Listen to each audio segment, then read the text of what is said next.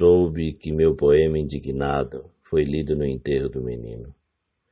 Que seja, que seja, pois, enterrado junto ao seu pequeno coração, para que renasça em tempos mais dignos de receber crianças e poemas.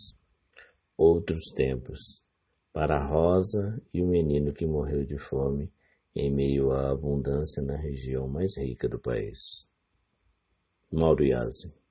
Nunca é demais repetir que a comida, a bebida, a casa e a trabalho a fazer para todo mundo que vive, para os mais de 7 bilhões de habitantes desse planeta.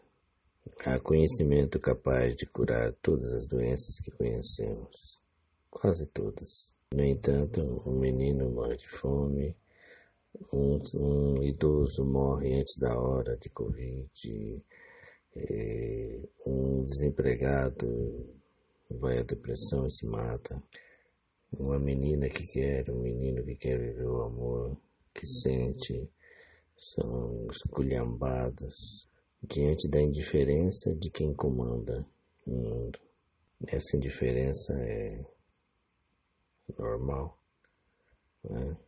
Que o Deus que eles acreditem, eles acreditam, os condene para sempre, já e no futuro. Mas a indiferença do oprimido para o oprimido, do pobre para o pobre, do que sofre para o que para o que sofre, essa é a pior. Então que a nossa indiferença se acabe e que a gente renasça, que renasça outros tempos. Se proteja. Se sair, não respire use máscara. Boa quarta.